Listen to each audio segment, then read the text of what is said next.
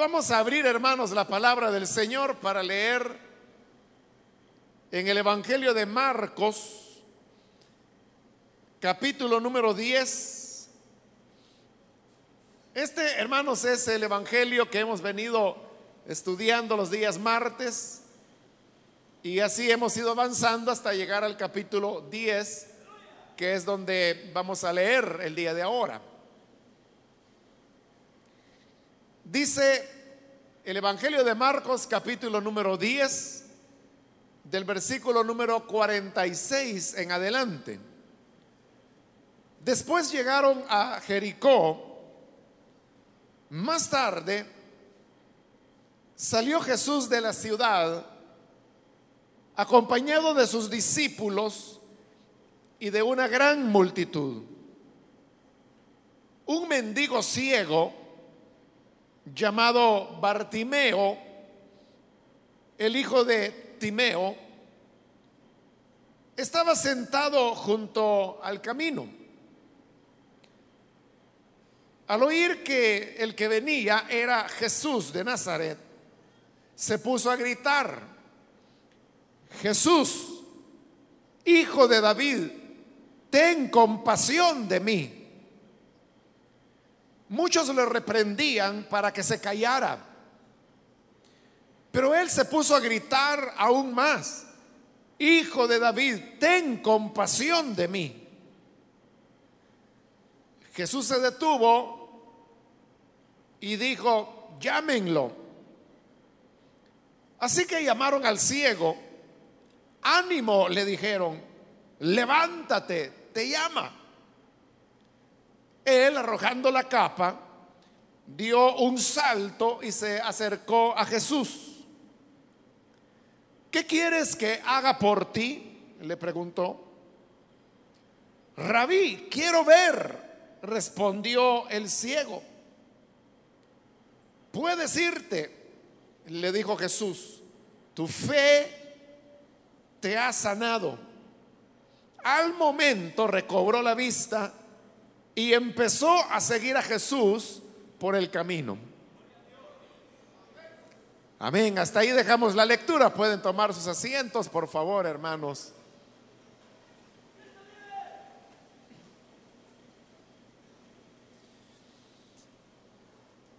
Hermanos, hemos leído esta otra parada, podríamos decir, que Jesús hace en su camino a Jerusalén.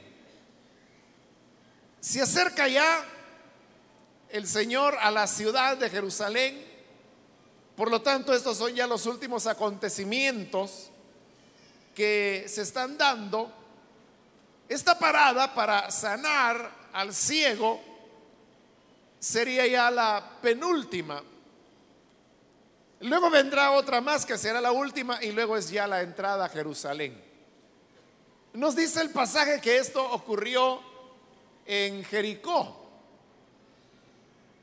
Jericó estaba ubicada a 20 kilómetros de la ciudad de Jerusalén, lo cual nos dice que Jesús estaba ya bastante cerca. Ahora, usted recordará por la historia bíblica que Jericó era una ciudad que quedaba frente al río Jordán. Porque fue a través de este río que Josué pasó para conquistar la tierra que Dios había prometido. Y precisamente fue Jericó la primera ciudad que el Señor les entregó. Si el Señor venía de Galilea y va hacia Jerusalén, podríamos preguntarnos entonces qué es lo que él anda haciendo del lado de Jericó que sería la parte más oriental del país. Y Jerusalén estaba al centro. Entonces, la respuesta en el Evangelio de Marcos no se ve con claridad, pero sí la podemos ver con claridad en el Evangelio de Lucas, donde de manera más detallada se va narrando la ruta que el Señor siguió y que no era una ruta que venía por el centro del país, sino que precisamente venía rodeando, y eso es lo que le da sentido que ahora Jesús está en Jericó. Dice que permaneció allí un tiempo, y cuando él ya iba saliendo de Jericó es cuando se produce este encuentro con el hombre que era ciego. Esta Jericó que se menciona en el Nuevo Testamento no es la misma Jericó de la antigüedad, del Antiguo Testamento.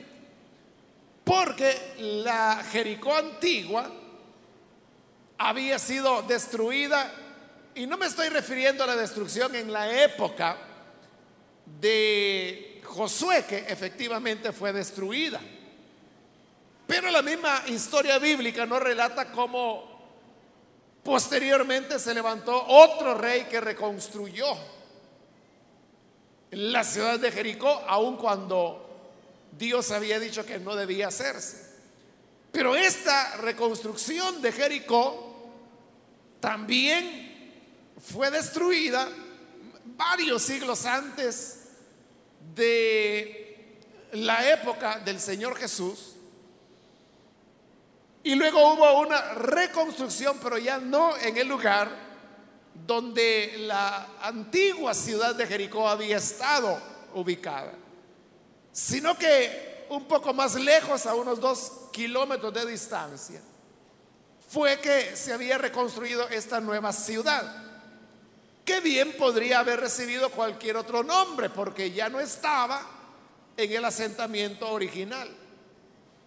Sin embargo, por la proximidad y por lo representativo que era el nombre, a esta nueva ciudad es que le dieron el nombre de Jericó y es a esa a la que se refiere el relato del Evangelio en el cual nos encontramos ahora.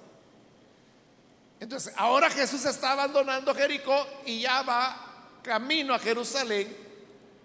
Los últimos 20 kilómetros que le faltan para llegar a la ciudad donde Él ha de ser sacrificado. Se nos dice que Él salía de la ciudad y que iba acompañado de sus discípulos y de una gran multitud.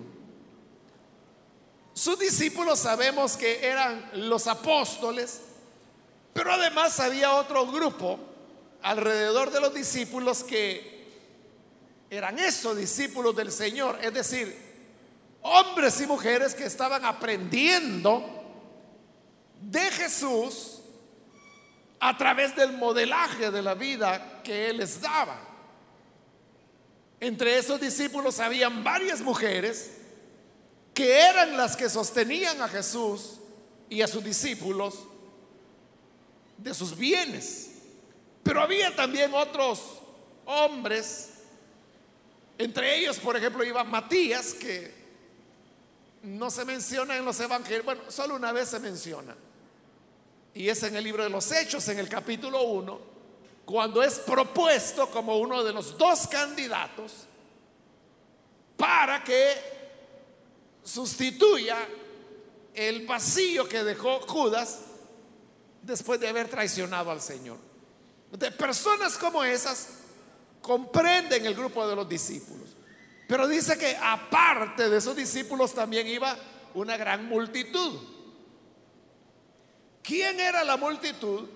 Bueno, sabemos que había una buena parte de Galileos que venían siguiendo a Jesús desde Galilea, un camino bastante largo, eh, no tanto porque fuera largo en distancia geográfica, largo en el tiempo, pues ese, ese camino de Galilea hacia Jerusalén, que algunos le han llamado el ministerio del retiro, es algo que le toma tiempo al Señor porque Él se va deteniendo, va enseñando, permanece en algunas ciudades. Aún con eso parece que había una buena cantidad de galileos que todavía acompañaban al Señor. Pero también uno podría pensar que habían personas de Jericó curiosos que estaban interesados en querer conocer de Jesús y más que todo ver las señales que él hacía, los milagros.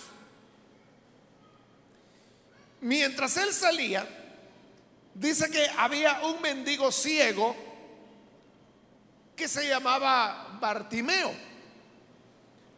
Y Marcos se toma el trabajo de explicar qué significaba el nombre Bartimeo.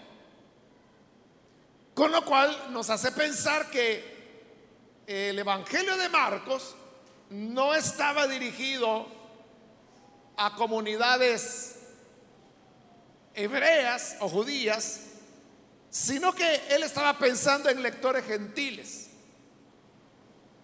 Porque Bartimeo está formado por Bar, que significa hijo, y Timeo, que es un nombre.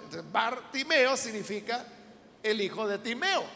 Y es lo que aclara en, el texto, porque dice, un mendigo ciego llamado Bartimeo, hijo de Timeo, que es lo que el nombre significa. Cada vez que usted encuentre que una persona lleva el nombre de Bar, ese Bar, lo que significa es hijo. Y en el libro de los Hechos, por ejemplo, se menciona aquel mago que tenía como nombre Bar Jesús. Eso significa el hijo de Jesús. Jesús era un nombre muy común. No solo lo tenía el Señor Jesús, sino que era un nombre bastante común y varias personas lo tenían. Entonces, el papá de este hombre, al cual también le llamaban Elimas, era Jesús. Y por eso su nombre en hebreo era Bar Jesús, el hijo de Jesús. Está aclarando que Bar Timeo, eso es lo que significa Bar, hijo, Timeo, hijo de Timeo.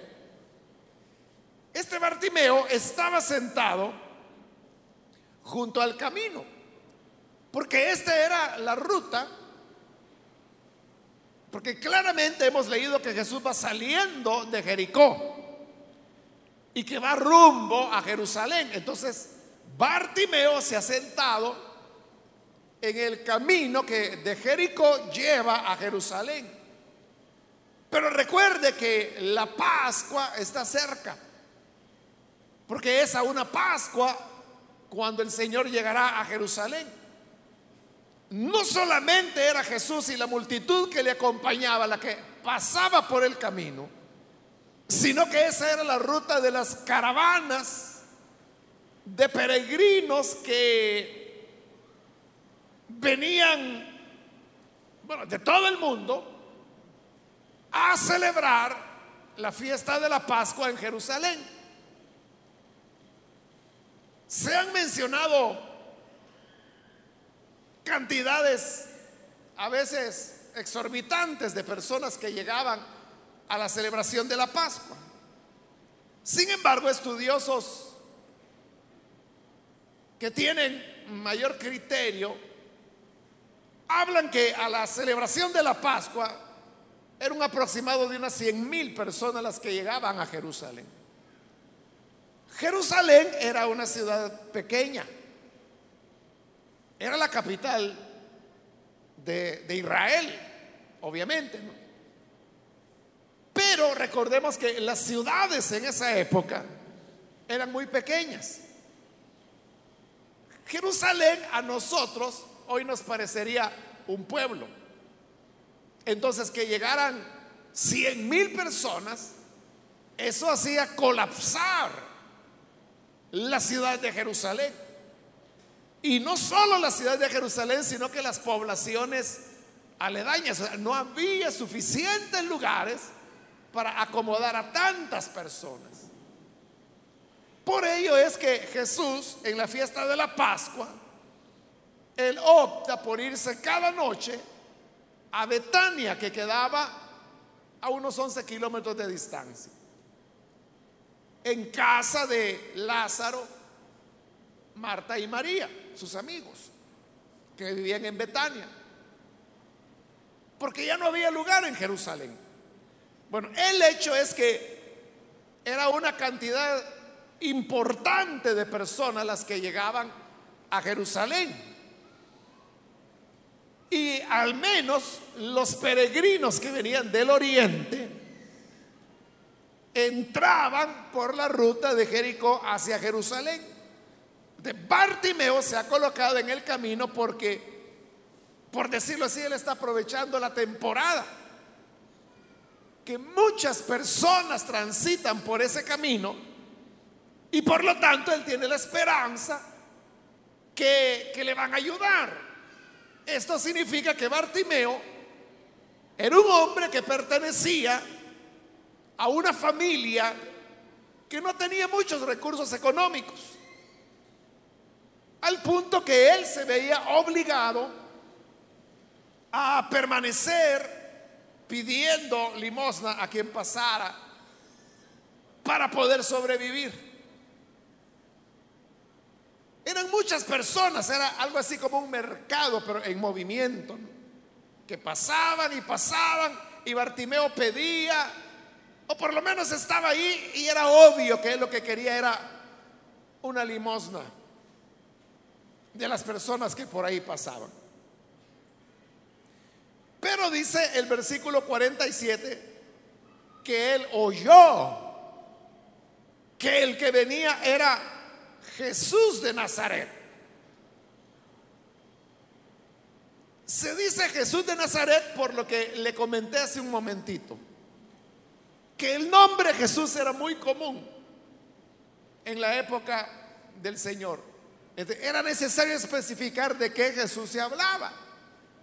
Al decir Jesús de Nazaret, ese de Nazaret funcionaba lo que hoy sería el apellido de una persona.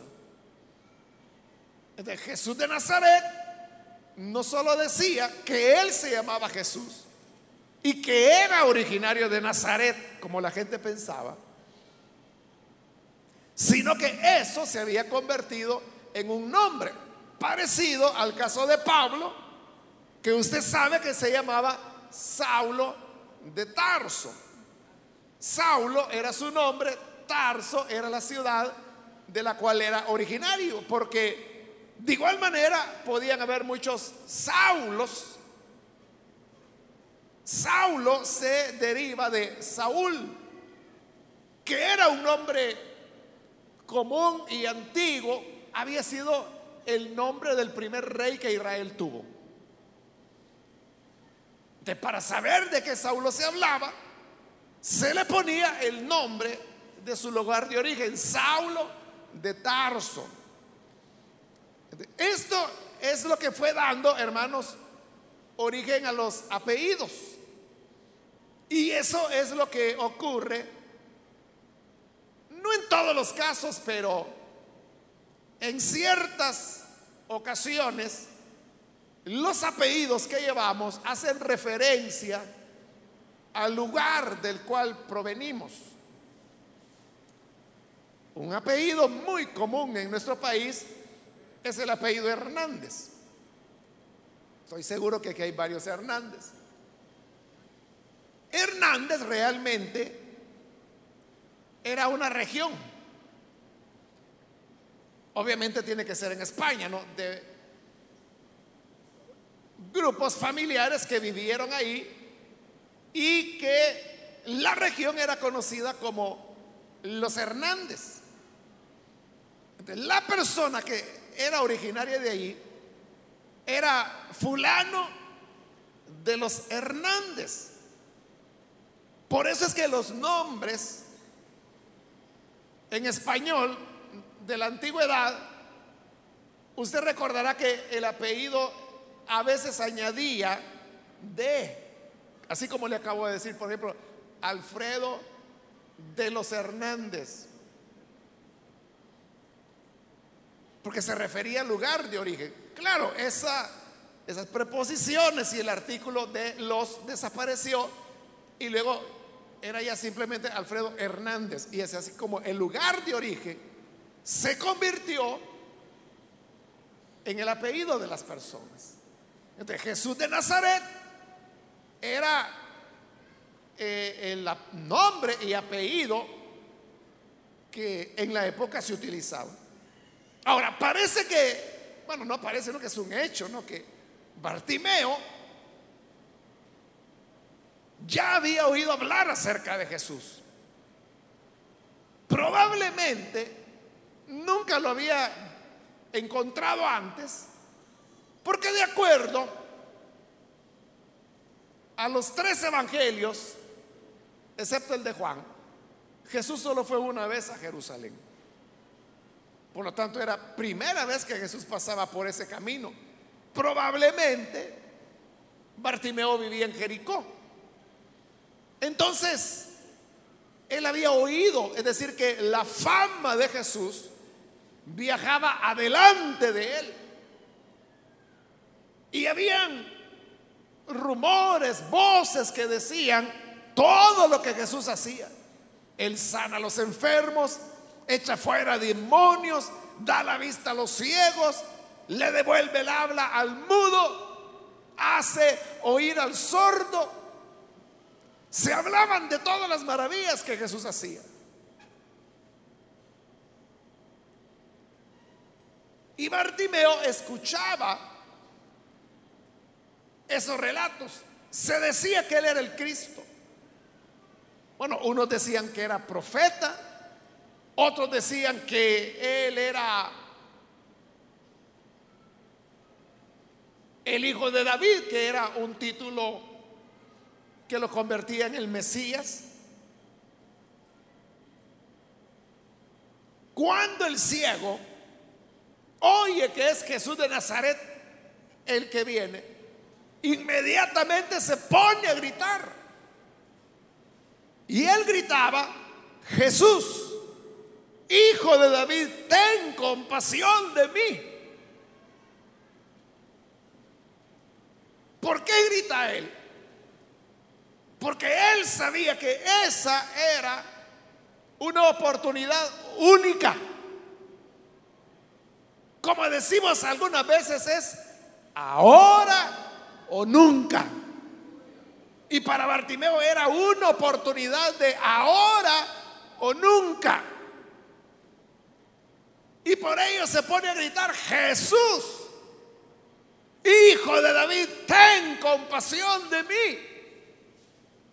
Porque él pensaba que si no era en ese momento, que él recibía la ayuda del Señor, probablemente Jesús no volvería a pasar por ahí. Y así fue. Jesús no volvió a pasar por ahí porque al llegar a Jerusalén es que Él es crucificado. Era en realidad ahora o nunca. Hay oportunidades, hermanos, que pasan por nuestra vida y pasan una vez. Hay momentos de visitación de Dios que vienen a nuestra vida y vendrán solo una vez. Son oportunidades que hay que aprovechar, porque son oportunidades de ahora o nunca.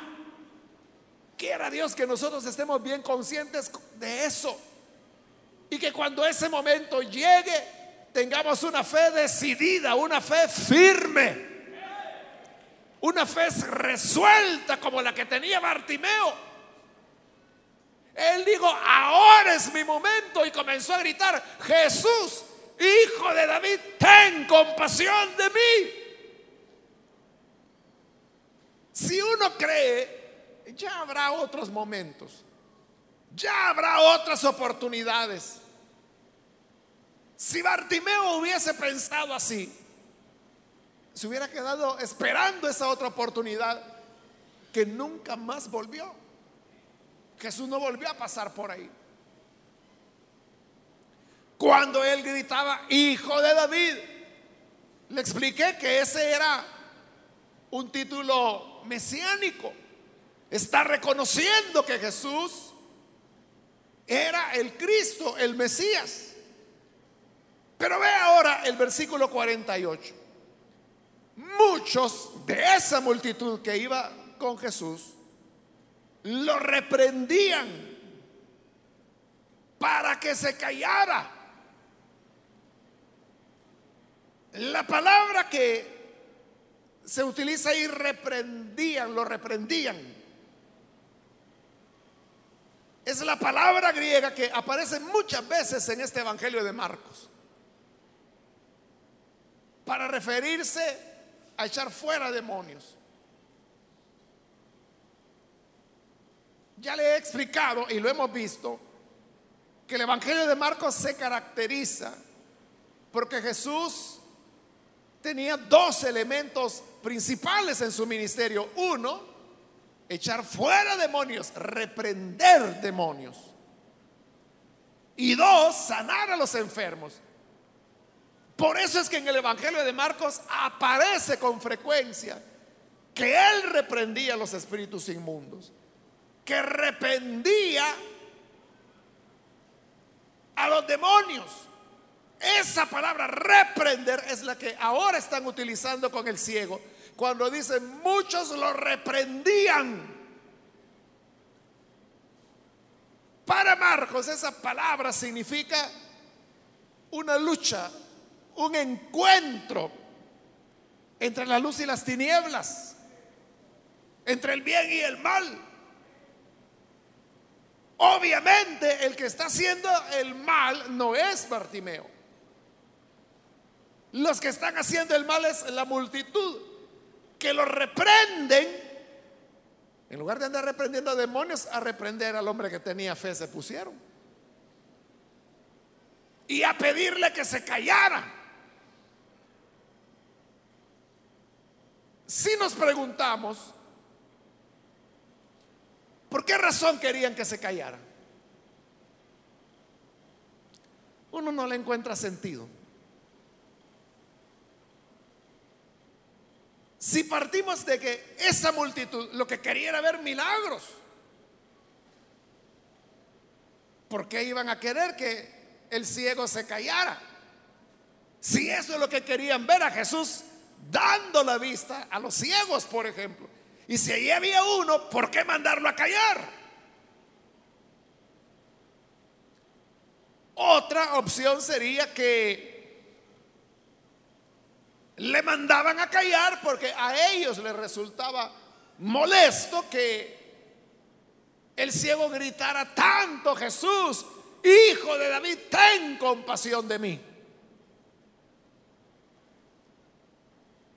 Pero realmente será eso.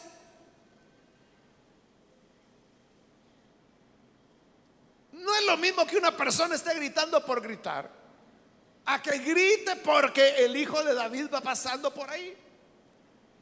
Si Jesús no era el hijo de David, esa multitud no fuera ahí con él. Van con él porque lo quieren escuchar, van con él porque quieren ver las señales que él hace. ¿Por qué callar y por qué molestarse? Porque hay un ciego que está gritando. Lo que el pasaje nos muestra es que Siempre los grupos de personas estarán desposeídos de criterios. No entienden las cosas. Creen que están haciendo lo correcto cuando realmente están haciendo lo contrario. Los grupos de personas actúan con desconocimiento y con una pérdida total de criterios. Porque el ciego era un hombre de fe, de fe firme. Él sabe lo que quiere, él sabe lo que necesita. En toda la actuación del ciego no se ve ni una sola duda o vacío acerca de lo que él quería, esperaba y recibiría finalmente. Pero la multitud sí lo está reprendiendo. Pero vea, ¿qué ocurre? El ciego en lugar de hacerle caso a la gente que lo reprendía, dice el versículo 48, que se puso a gritar aún más, Hijo de David, ten compasión de mí. Él no se dejó amedrentar por la multitud que ni criterio tenía. Por eso le digo, él estaba firme en su fe. Él sabía lo que quería. Y en lugar de callarse, lo que hizo fue gritar más fuerte, Hijo de David, ten compasión de mí. Más gritaba. Y esto hizo que sus gritos llegaran hasta oídos de Jesús. Dice el versículo 49, Jesús se detuvo y dijo, llámenlo. Pero observe lo que va a pasar con la multitud. Acaban de estar reprendiendo al ciego para que se calle. Pero ahora que Jesús dijo, llámenlo, mire qué cambio de la multitud. Siempre en el 49 dice, llamaron al ciego, la gente, y le dijeron, ánimo, levántate, te llama.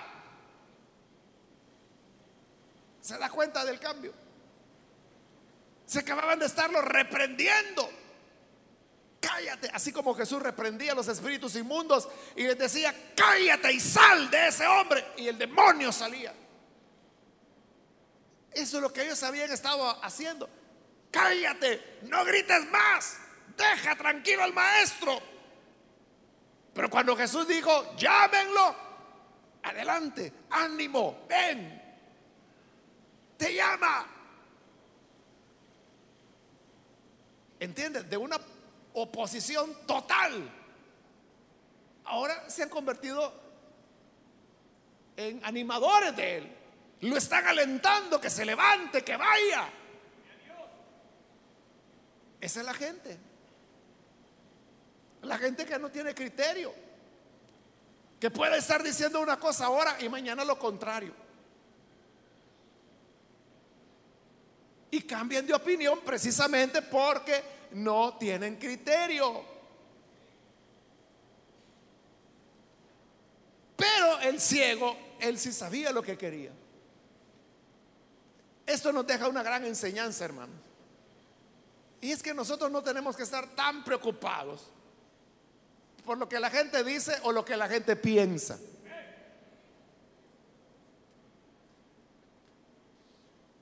La gente siempre va a andar desubicada. Y sabe algo. El más ignorante es el primero en exteriorizar opiniones. Obsérvelo y se va a dar cuenta que la persona que menos sabe, la persona que ignora totalmente las cosas, es la primera que sale hablando. Cuando mejor deberían permanecer en silencio, porque no saben precisamente. Por eso es que el libro de Proverbios dice que hasta el necio, es decir, hasta el tonto, pasa por sabio cuando calla. O sea, puede ser simple, ignorante, pero si calla, la gente va a decir, este ha de ser un sabio, pero ¿por qué no habla? Media vez hable, se va a saber que es un simple. Pero no hacen caso a ese proverbio de callar. Lo que hacen es que son los primeros en hablar, los primeros en exteriorizar una opinión. Y están hablando desde su posición de ignorancia. Y no se dan cuenta que están quedando en ridículo. Bueno, la gente es así. Ese no es el problema. El problema es cuando usted le pone oídos y le da importancia a las opiniones de las personas.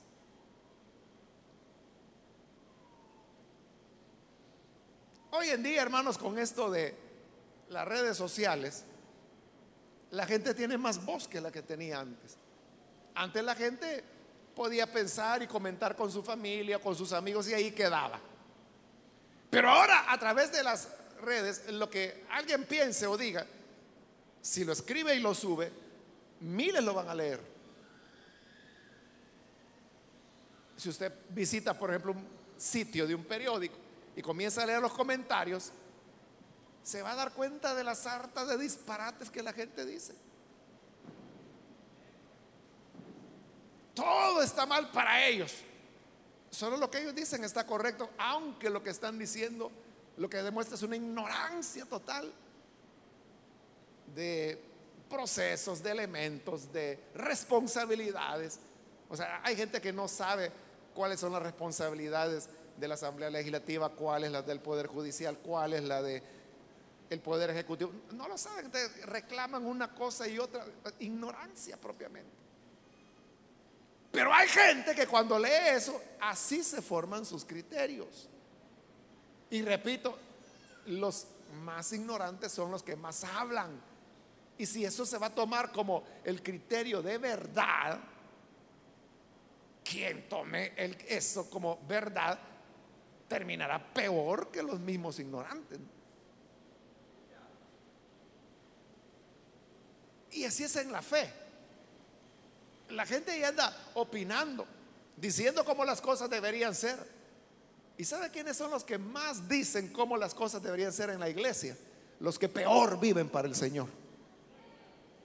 Esos son los que más hablan, los que más opinan, los que más dicen debería ser así, debería ser así, debería venir para acá, debería ir para allá.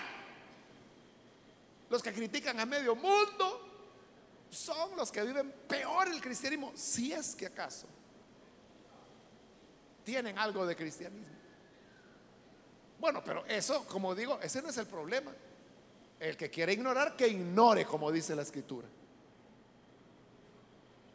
Pero la cuestión es, usted se va a dejar llevar por gente que hoy quiere una cosa, mañana otra, que primero estaban reprendiendo al ciego para que se callara y ahora le están diciendo, ten ánimo, ven, te llama, ven, te vamos a acompañar.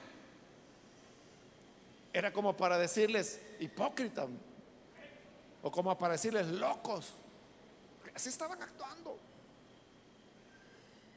En una incoherencia total. El que está bien ubicado es el ciego. Entonces cuando le dicen, ánimo que te llama, si él no necesitaba ánimo, el ánimo había tenido todo el tiempo. Y dice que deja de lado la capa dio un salto y le dijeron, te vamos a ayudar. Y él dijo, por años he caminado sin ayuda, así que háganse un lado, habladores. Y él sabía dónde estaba Jesús. Llega y cuando llega, el Señor le pregunta, ¿qué quieres que haga por ti? Era evidente que el hombre estaba ciego el hombre no le había dicho en ningún momento, quiero ver. Lo que le había dicho era, ten compasión de mí. Era obvio que lo que él quería era solucionar su problema de ceguera.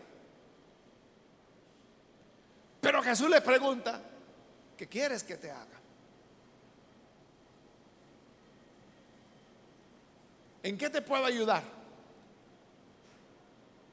Qué tremendo cuando Dios nos dice, ¿qué quieres que te haga? Y Bartimeo no perdió el tiempo, sino que le dijo, rabí, quiero ver. Él no necesitaba ánimo, él lo tenía. Como le digo, él es el único que sabe a quién le habla, sabe que es su oportunidad. Sabe que nadie lo va a detener. No necesita que lo reprendan y si lo reprenden, más grita. Y si le dicen, ten ánimo, no necesita que le den ánimo. Él salta y va Jesús. Y si Jesús le pregunta, ¿qué quieres que te haga? Él tiene claro que quiere que le haga. Quiero ver. Es una fe firme, sólida. Así es como debemos creer en el Señor. Con una fe decidida que no depende. Es que dicen que esas cosas no se le piden a Dios. Es que la gente dice que es egoísmo pedir eso. Es que la gente dice que uno tiene que pedir cosas espirituales, no cosas de salud. Es que la gente dice, y la gente dice, y la gente dice, mire, la gente va a hablar siempre porque tiene boca y nunca le va a ayudar. La gente no tiene criterio, la gente no tiene conocimiento, la gente no es instruida. Y usted le va a estar poniendo atención. Muchas de las preguntas que la gente hace, las hace porque oyeron que por allá dijeron tal cosa, que por el otro lado dijeron tal otra. Y por eso yo muchas veces les digo, ¿y usted que lee en la Biblia? Eso es lo que importa. Que por allá un predicador diga no sé qué, que por allá otro predicador diga otra cosa.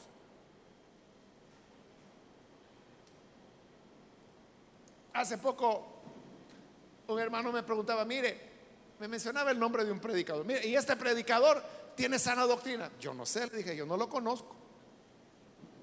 Y él me dijo, pero ¿cómo que no lo conoce si sale en televisión y todo eso? Pues sí, yo sé quién es, pero ¿qué enseña? Yo no sé. ¿Y usted que nunca ha escuchado una predicación de él? No, nunca le dije. Nunca. Es que la gente está pendiente de eso. ¿Qué, dice fulano? ¿Qué dice Mengano? ¿Qué dicen aquí? ¿Qué dicen allá? Y cualquier bola, cualquier comentario, cualquier locura. Comienzan a ponerle atención. pero ¿y qué importa lo que la gente diga? Yo lo que quiero saber es qué dice la escritura. ¿Qué dice la palabra de Dios? Eso es lo que a mí me interesa. Y eso es lo que mostró Bartimeo una seguridad, una fe en lo que él quería. Entonces, lo que tú necesitas de Dios, eso procúralo. Cree que lo vas a recibir. Pídelo con todo el corazón, ahora o nunca. Jesús, hijo de David, ten misericordia de mí. Y si la gente te viene diciendo, es que Dios no le va a dar eso, es que Dios por prueba lo tiene, es que mire, Dios lo que quiere es que usted le baste su gracia, le van a dar mil opiniones de gente que hoy cree una cosa, mañana cree otra. Y de ellos usted va a depender. Que su mirada esté puesta en el Señor. Y cuando Él le pregunta, ¿qué quieres que te haga? Él dijo, pues yo quiero ver. Eso quiere, le dijo Jesús. Entonces, vete. Tu fe te ha sanado. Y al momento recobró la vista. Fue sano porque él había mostrado una fe firme en el Señor. Y dice que comenzó a seguirlo. A seguirlo en ese camino a Jerusalén. Hasta cuando Jesús, o más bien, hasta cuando Bartimeo, estuvo con Jesús en Jerusalén? Pues no lo sabemos porque no se vuelve a mencionar en la escritura. Pero él tenía tanta gratitud y con una firmeza de fe como la que él había mostrado. De seguro él llegó a ser uno de los primeros discípulos. Por eso es que se nos dice su nombre. ¿Cuántos ciegos Jesús sanó? Y no sabemos sus historias, no sabemos sus nombres. Pero de este sabemos lo que pasó, a dónde pasó, cómo pasó y además sabemos su nombre. Porque llegó a ser conocido entre los discípulos. Todo el mundo sabía quién era Bartimeo. Lo cual nos hace pensar que después de esto, él se convirtió en el núcleo iniciador de la iglesia y fue parte de las comunidades cristianas. Y la gente, y los que le reprendían, y que después se arrepintieron de haberlo, de haberlo reprendido y comenzaron a animarlo, esa gente seguía flotando como un corcho que el río lleva para acá y para allá y lo golpea contra una roca y lo arrastra hasta que un día va a ir a parar al mar. Allá lo van a revolcar los tumbos. Pero el que tiene una fe firme sabe hacia dónde va y qué es lo que quiere. Jesús le dijo, bueno, ¿qué quieres que te haga? Y yo le pregunto, ¿qué quiere usted que el Señor le haga? ¿Qué quiere que le haga? ¿Qué necesita? Y usted dice, bueno, ¿y será que me lo va a dar? Le voy a preguntar a la comadre, a ver si el Señor me lo va a dar. ¿Y para qué le va a pedir a gente sin criterio? Si su fe es firme, si usted dice, esto es lo que yo necesito y el Señor me lo dará y voy a traerlo y es ahora o nunca y yo voy a gritar con todo mi corazón y le voy a pedir, ten compasión de mí. ¿Qué quieres que te haga? Señor, que vea. Pues ve. Conforme a tu fe se ha hecho y fue sanado inmediatamente. De acuerdo a tu fe, será hecho. Para el que cree, todo es posible, dice la palabra de Dios.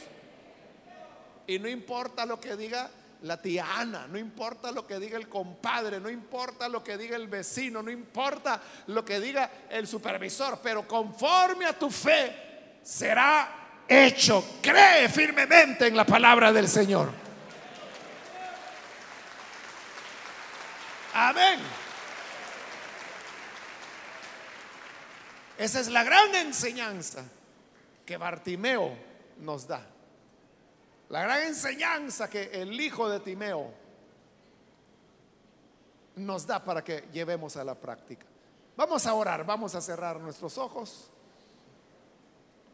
Y antes de hacer la oración, yo quiero invitar a los amigos o amigas que todavía no han recibido al Señor Jesús como Salvador, pero si al escuchar esta palabra su corazón ha sido tocado, alcanzado por el Señor, Quiero decirle que no es algo humano, sino que es la gracia del Señor. La gracia del Señor que ahora le pregunta, ¿qué quieres que haga? ¿Qué quieres recibir? Yo quiero entonces invitarle para que usted no desaproveche esta oportunidad y venga a creer en Jesús recíbale como Salvador y para hacerlo, ahí en el lugar donde se encuentra, yo le invito a que se ponga en pie para que podamos orar por usted. Muy bien, aquí hay un hombre, Dios lo bendiga. Otra persona que necesita venir para creer en el Señor, póngase en pie y vamos a orar por usted. La gracia del Señor está aquí para alcanzarle y cubrirle. Hay otra persona que necesita venir para creer en Jesús por primera vez, póngase en pie y vamos a orar. Hoy es su oportunidad. Hay otra persona. La gracia del Señor le llama, le invita a venir. ¿Quiere usted venir para creer en Jesús? Póngase en pie. Recíbale como Salvador. Haga de Cristo su Salvador aquel que le acompañará todos los días de su vida. Hay otra persona. Puede venir, póngase en pie. Vamos a orar. Alguien más que necesita creer en el Señor, póngase en pie. Hoy es el momento cuando la gracia del Señor le alcanzará. Quiero invitar también si hay algún hermano o hermana que se alejó del Señor, pero hoy necesita reconciliarse. De igual manera, hoy es su día. Venga, vamos a orar. Muy bien, aquí hay otra persona. Dios le bendiga. Bienvenido. Alguien más que necesita pasar. Póngase en pie. Vamos a orar. Cristo está aquí con usted. Él tiene la respuesta. Venga. Lo que usted necesita, a Él se lo dará. Cristo rompe las cadenas.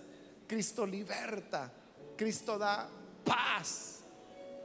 ¿Qué quieres que te haga? Pregunta el Señor. No dejes, no te dejes llevar por las cosas que la gente dice. No importa lo que hayas escuchado, lo que te hayan dicho, lo que la gente opina. Ven para que creas en el Hijo de Dios. Alguien más que recibe a Jesús por primera vez o necesita reconciliarse, póngase en pie. Venga. Vamos a orar, yo voy a finalizar la invitación, pero si hay otra persona más que necesita venir para creer en el Señor, hoy es el momento de hacerlo. Vamos a orar.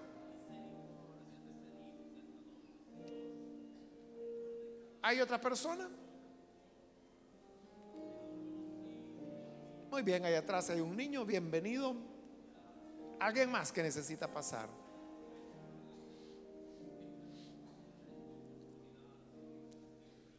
A usted que nos ve por televisión, le invito para que aproveche también esta oportunidad. Y así como estas personas que están aquí adelante, usted abra su corazón a Jesús y lo haga el Señor de su vida.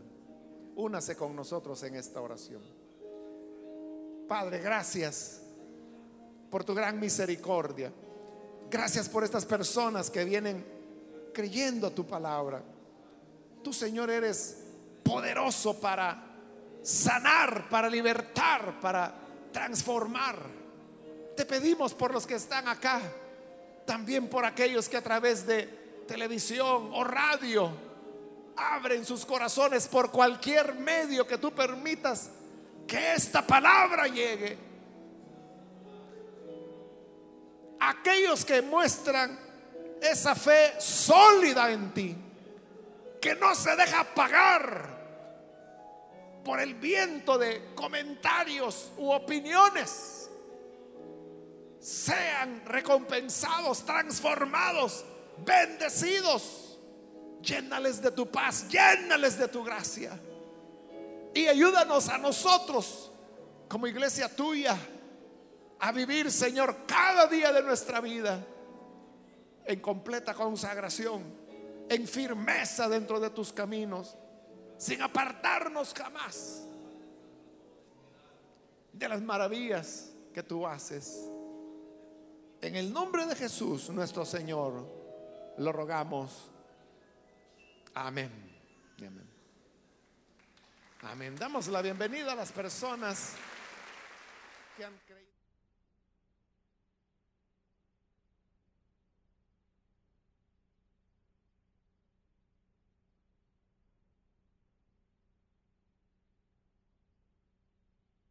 del Señor trae. Recuerde que estamos haciendo este esfuerzo de ser fieles al Señor, dando lo que Él nos pide, que son nuestros diezmos y ofrendas, porque hemos ya arrancado los pasos para la construcción de los nuevos edificios de la iglesia. Eh, yo le había dicho pues que este año arrancaba la construcción, pero realmente eh, es un proceso mucho más largo de lo que uno imagina. Como otras veces se lo he dicho, eh, es un proyecto mucho más complejo y más complicado de lo que inicialmente eh, todos pensábamos. Bueno, incluso los mismos ingenieros, ¿verdad? Ellos cuando empiezan a andar y van en el camino y van viendo todo lo que implica el proyecto, dicen, no, esto es algo que requiere mucho trabajo. En eso nos encontramos siempre en la elaboración de los planos. Cuando estos estén terminados, entonces viene ya el continuar el proceso de obtener los permisos de construcción. Es un proceso donde van etapas, donde se van adquiriendo ciertas eh, autorizaciones, factibilidades, y vamos caminando en eso. Y esperamos pues ya el permiso final donde ya se nos diga, bueno, ya señores pueden construir. Pero mientras tanto, usted sabe, le he contado cómo hemos tenido que invertir en pago de impuestos, que ha sido realmente lo más caro de todo.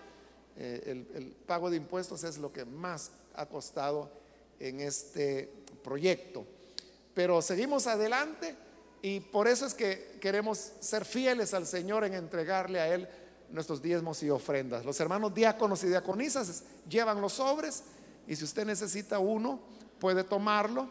Los sobres de diezmos son los de color rojo y los del proyecto o, de ofrendas son los de color verde que también llevan los hermanos. Vamos a orar para que Él bendiga a los que ahora se disponen a honrar al Señor. Padre, gracias te damos por todos aquellos que en este momento entregarán sus diezmos y sus ofrendas. Estamos creyendo a tu promesa que nos dice que traigamos los diezmos íntegros y que tú abrirás la compuerta del cielo para derramar bendición sobreabundante. A los que diezman, Señor, bendíceles. Abre esa compuerta y derrama sobre ellos esa bendición sobreabundante que tú has prometido para que sean bendecidos ellos, sus familias, sus hijos, para que puedan tener todo lo necesario y así testificar de la verdad de tu palabra. De igual manera, los que entregan sus ofrendas, multiplícales, como tu palabra lo dice, al ciento por uno, que el que siembra generosamente, generosamente cosecha. Ahora, aquellos que se disponen a ofrendar generosamente, que conforme a tu promesa también cosechen con generosidad. Gracias te damos, Señor, por todo esto. En el nombre de Jesús nuestro Señor. Amén.